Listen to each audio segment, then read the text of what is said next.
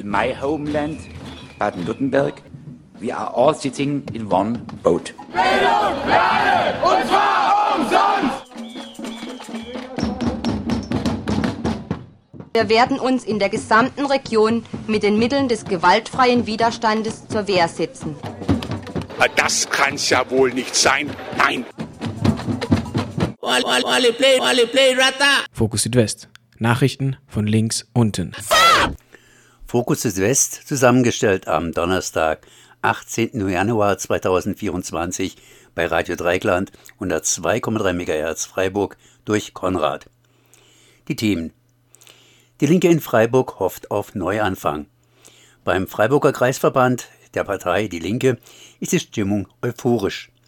Sprecherin Helena freut sich über einen starken Mitgliederzuwachs und hofft auf mehr Stimmen bei den Kommunalwahlen. Eine neu eingetretene sagte, eine starke Linke sei notwendiger denn je. Es sind Leute in die Partei eingetreten, von denen hätte ich das im Traume nicht gedacht. Kritik an der Landeserstaufnahmeeinrichtung in Waldkirch.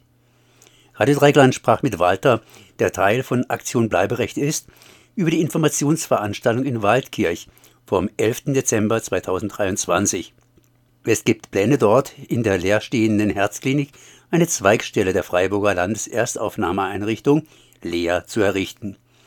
Aktion Bleiberecht möchte Diskriminierung und rassistische Ausgrenzung in der Stadt und der Region nachgehen und diese thematisieren und sichtbar machen. 400. Ausgabe der südnordpolitischen Zeitschrift IZ3W.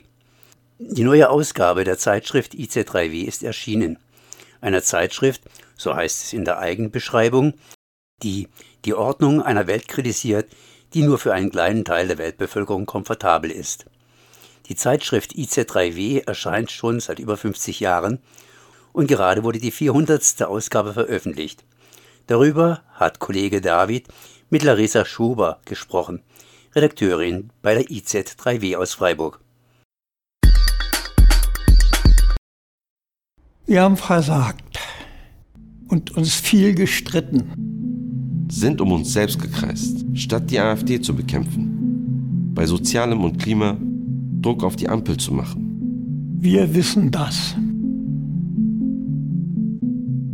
Aber das ist jetzt endlich vorbei. Ein Wahlwerbespot der Partei Die Linke, veröffentlicht im November vergangenen Jahres. Die, die gehen wollten, sind gegangen. Sarah Wagenknecht war aus der Partei ausgetreten und die Linke verlor danach ihren Fraktionsstatus im Bundestag. Die Partei nahm das zum Anlass, einen Neuanfang auszurufen und warb darum, in die Partei einzutreten. Wir brauchen eine Linke für alle. Bau sie mit uns auf. Wir haben jetzt Platz. Unter dem Motto Wir jetzt hier hatte ein Zusammenschluss von Menschen aus den sozialen Bewegungen zum Masseneintritt aufgerufen. Der Appell richtete sich an diejenigen, die zwar in Zusammenhängen engagiert sind, aber nie daran dachten, in eine Partei einzutreten. Menschen, die sich gegen Rassismus, für Seenotrettung, im Queerfeminismus oder für Klimagerechtigkeit engagieren. So wie Miriam. Sie ist aktiv bei Christians for Future und in anderen Bündnissen. Ich treffe sie am Rande einer Kundgebung gegen rassistische Polizeigewalt. Auch sie hat den Aufruf Wir jetzt hier gelesen und ist daraufhin in die Partei Die Linke eingetreten.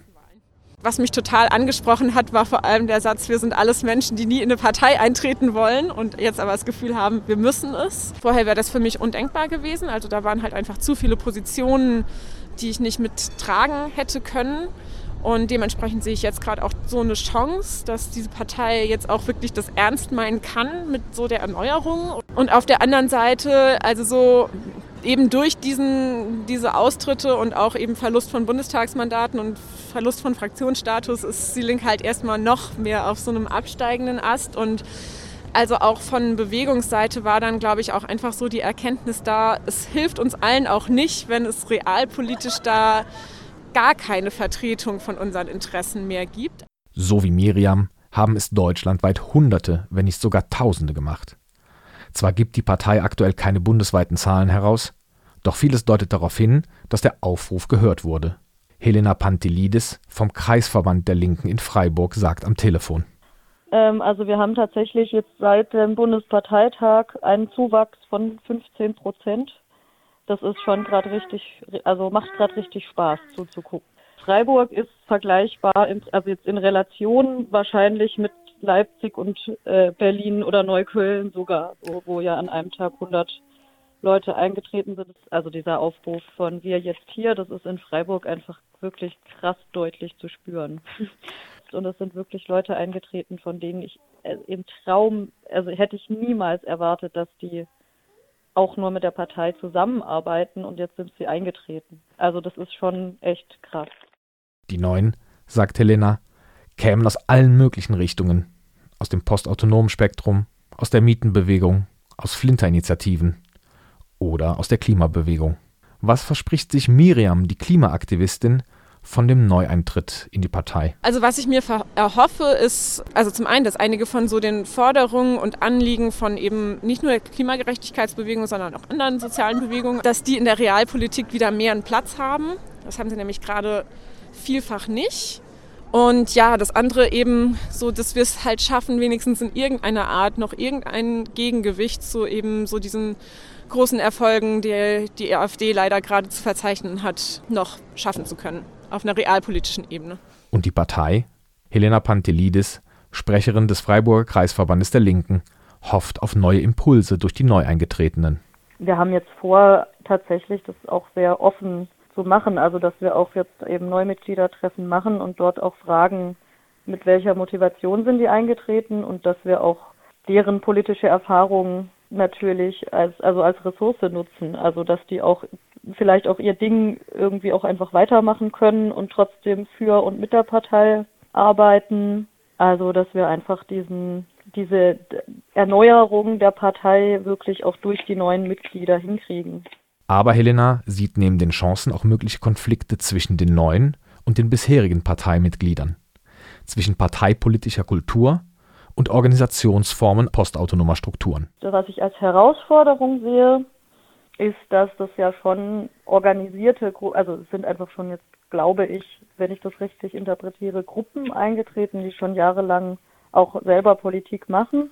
Und ich glaube, die Herausforderung ist eben so die Integration, also dass man einerseits schafft, so auch den neuen Schwung und hoffentlich auch so die Motivation der neu eintretenden, neu, neu eingetretenen irgendwie mitnimmt, dass man die auch einbindet und gleichzeitig vielleicht auch die, dass nicht die älteren Mitglieder irgendwie, dass die sich weggedrängt fühlen. Im Juni finden Kommunalwahlen statt. Bislang ist die Partei in Freiburg über die linke Liste im Gemeinderat vertreten und stellt drei Gemeinderäte. Bei der Partei hofft man natürlich jetzt, dass die Neueintritte bei den Kommunalwahlen auch ein paar Wählerstimmen mehr bringen. Helena Pantelidis. Ich hoffe tatsächlich einfach, dass wir jetzt durch die Neueintritte ja ein, ein Sprachrohr nochmal in andere Strukturen haben. Also ich meine, ich glaube, da sind schon viele Menschen dabei, die vielleicht auch Kontakt zu einigen Nichtwählern haben, dass wir einfach da nochmal eine breitere Verankerung in der Stadt bekommen und natürlich einfach eine Woman Power auf der Straße. Also dass wenn da irgendwie viele Menschen in Susi eingetreten sind, dass es dann eben kein Problem sein wird, im Bourbon einen ordentlichen Wahlkampf hinzukriegen. Also jetzt einfach mal so ganz praktische Dinge. Und Miriam? Wie sieht sie ihre Rolle im Rahmen der Kommunalwahlen? Habe ich noch so gar nicht entschieden. Also so, da gucke ich erstmal so ein bisschen, was denn überhaupt ansteht. Ähm, einfach weil ich das ja bisher noch nie gemacht habe, so wie so ein Wahlkampf überhaupt abläuft, was da so zu tun ist. Also so ich meine, dafür ist es jetzt auch zu spät für uns neu eingetreten, aber so natürlich strebt jetzt niemand von uns irgendwie einen, äh, einen Sitz in irgendeinem Gremium an. Ähm, aber genau, also habe ich noch gar nicht entschieden. Das gehört noch zu so diesem, ich verschaffe mir einen Überblick und gucke mal, was ich machen kann und machen will.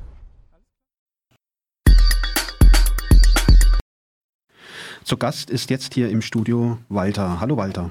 Hallo. Wir sprechen mit Walter von der Aktion Bleiberecht über die Infoveranstaltung in Waldkirch von 11. Dezember letzten Jahres. Es gibt Pläne, dort in der leerstehenden Herzklinik eine Zweigstelle der Freiburger Landeserstaufnahmeeinrichtung, auch Lea abgekürzt, zu errichten. Aktion Bleiberecht möchte nach eigener Darstellung Diskriminierung und rassistische Ausgrenzung in der Stadt und in der Region nachgehen, diese thematisieren und öffentlich machen. Walter, könntest du in zwei, drei Sätzen unseren Hörerinnen und Hörern anschaulich machen, was denn überhaupt eine Lea ist? Äh, eine, eine Lea ist eine Landeserstaufnahmeeinrichtung. Und äh, das ist im Prinzip der erste Anlaufpunkt für Geflüchtete, wenn sie in, äh, hier in Deutschland einen Asylantrag stellen. Und wie sehen denn die Lebensbedingungen jetzt ganz konkret hier in Freiburg, wenn wir, also bevor wir dann auf die Situation in Waldkirch kommen, worum es da geht, wie sehen denn die, Lebensein die Lebensumstände von den Menschen, die in dieser Lehr gezwungen werden, ja auch leben zu müssen, aus? Also äh, die Lea, also die Landeserstaufnahmeeinrichtung, die basiert eigentlich auf einem politischen Konzept. Und dieses politische Konzept wird schon seit 40 Jahren äh, verfolgt. Äh, das hat im Prinzip eigentlich das Ziel, schnellere Asylverfahren durchzusetzen und äh, die Leute auch sozial auszugrenzen. Also das ist im Prinzip das Hauptziel. Und ähm, die Landeserstaufnahmeeinrichtung, wie sie in Freiburg existiert, da existieren dadurch auch sehr viele Einschränkungen, also auch äh, Grundrechte werden da massiv eingeschränkt und man greift da auch sehr stark und massiv in die Selbstbestimmung der Person ein können wir das vielleicht mal anschaulich machen? Ich meine, diese Menschen wollen jetzt zum Beispiel was essen und trinken. Und wie ist da zum Beispiel die Versorgung? Ich meine, wenn wir hier im Studio sind, wir gehen einfach irgendwo hin, wir kaufen irgendwo ein, nehmen das mit nach Hause. Wie ist denn da so die Situation, wenn man ein geflüchteter Mensch ist in so einer Lehre?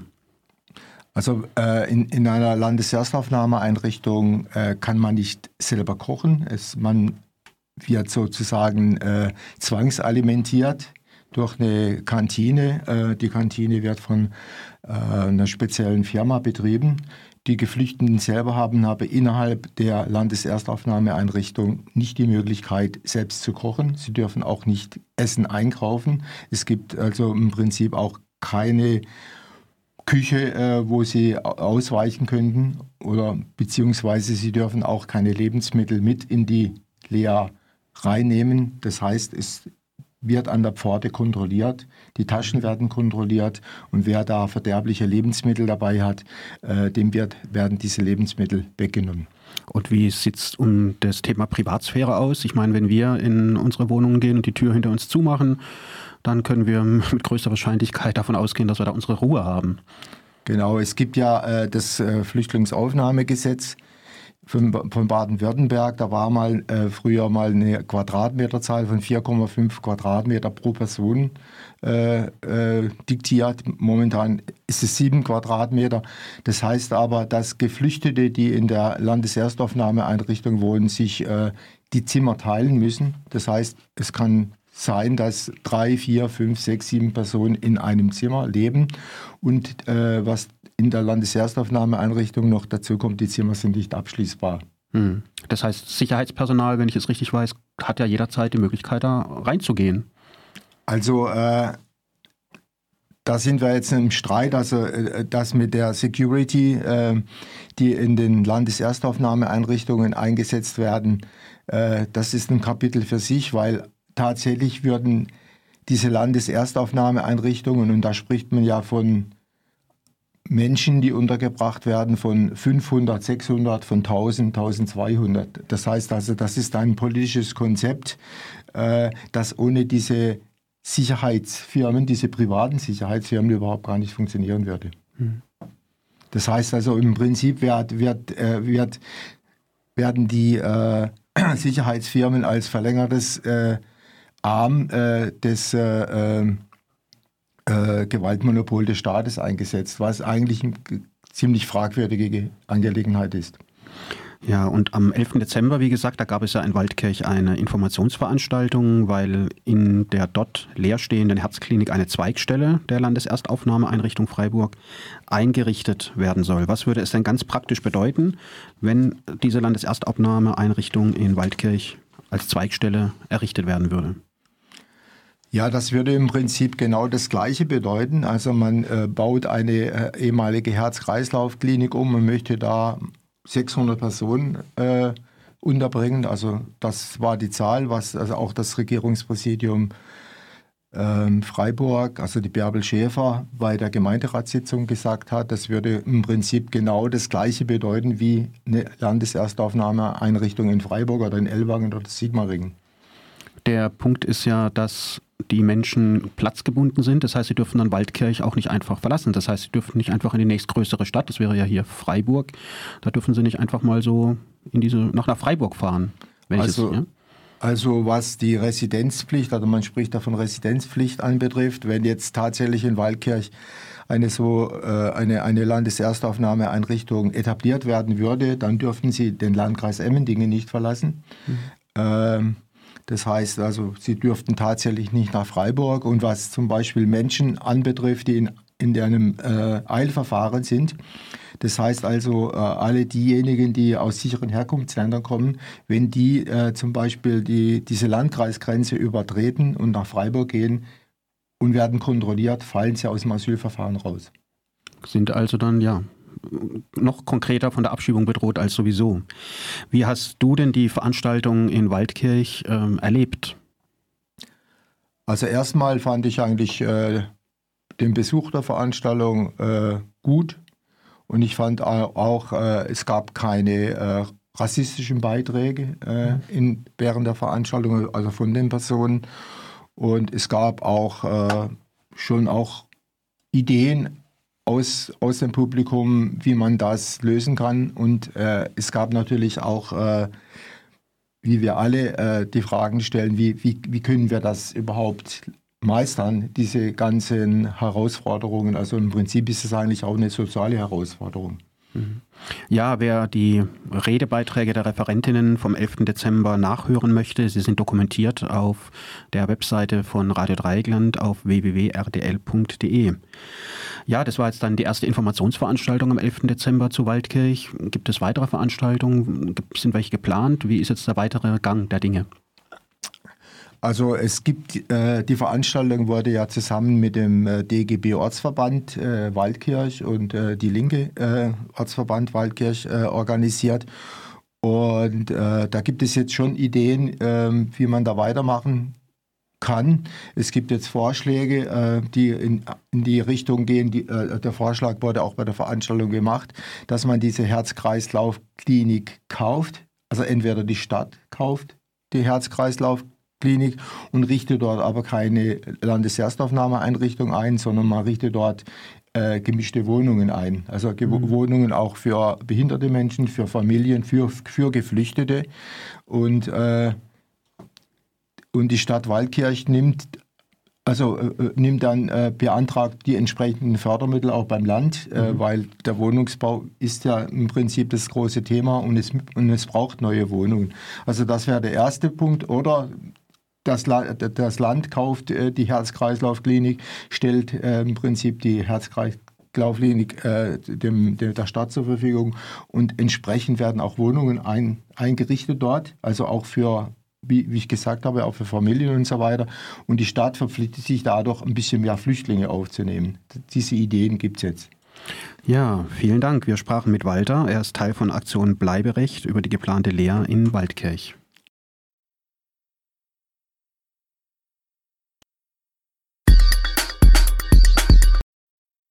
Hallo Larissa. Hallo. Wir sind jetzt hier bei uns im Studio und wir haben hier die neue Ausgabe der Zeitschrift IZ3W vor uns liegen mit einem Knall lila Cover mit einer Person of Color, einer Superheldin auf dem Cover drauf. Wie kommt es, dass eine Zeitschrift für Nord-Süd-Verhältnisse Superheldinnen auf dem Cover hat? Das ist eine sehr gute Frage, die mir die KollegInnen auch gestellt haben, als ich mit dem Thema ankam vor über einem Jahr. Ähm, wir machen bei der IZ3W ja in der Regel einen Kulturschwerpunkt pro Jahr. Also wir haben ja immer einen Themenschwerpunkt oder ein Dossier in der Mitte von unserem Heft. Ähm, das sind oft äh, sehr explizit politische Themen. Ähm, ich glaube, das Heft davor war Klimawandel, das Heft danach wird queere Bewegungen sein. Wir werden dann noch was zur Krise machen dieses Jahr und versuchen aber immer auch einen Kulturschwerpunkt zu machen. Das kriegen wir nicht jedes Jahr hin, weil wir nicht so gut mit der Kultur sind, was das angeht. Aber eben ähm, für 2023 war es dann Superheldin. Ich wollte schon ganz lange mal mir Comics auch aus dem globalen Süden anschauen ähm, und fand es dann eben redaktionell einfach ein bisschen besser, das Thema ein bisschen enger zu führen und Superheldin anzuschauen. Vor allen Dingen in Krisenzeiten, wo es eben so ein immer wieder auch soziologisch äh, Beobachtung gibt, dass es so ein Bedürfnis nach starken Figuren gibt, zu denen ich eben Superheldinnen auch rechnen würde.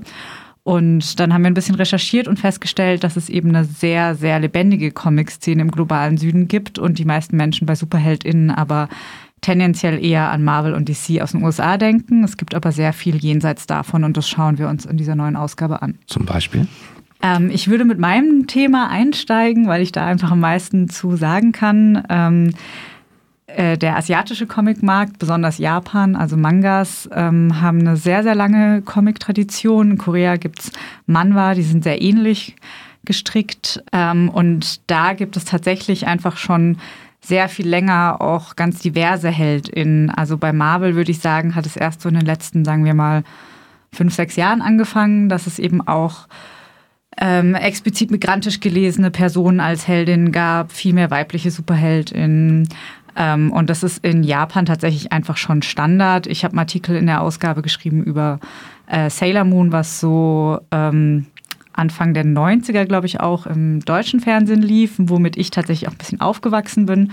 Und für mich als Kind das einfach total faszinierend war, dass es ähm, ein reines Superheldinnen-Team gab, also dass nur Frauen gekämpft haben und Sailor Moon da tatsächlich auch ähm, für den deutschen Markt tatsächlich eine Revolution dargestellt hat.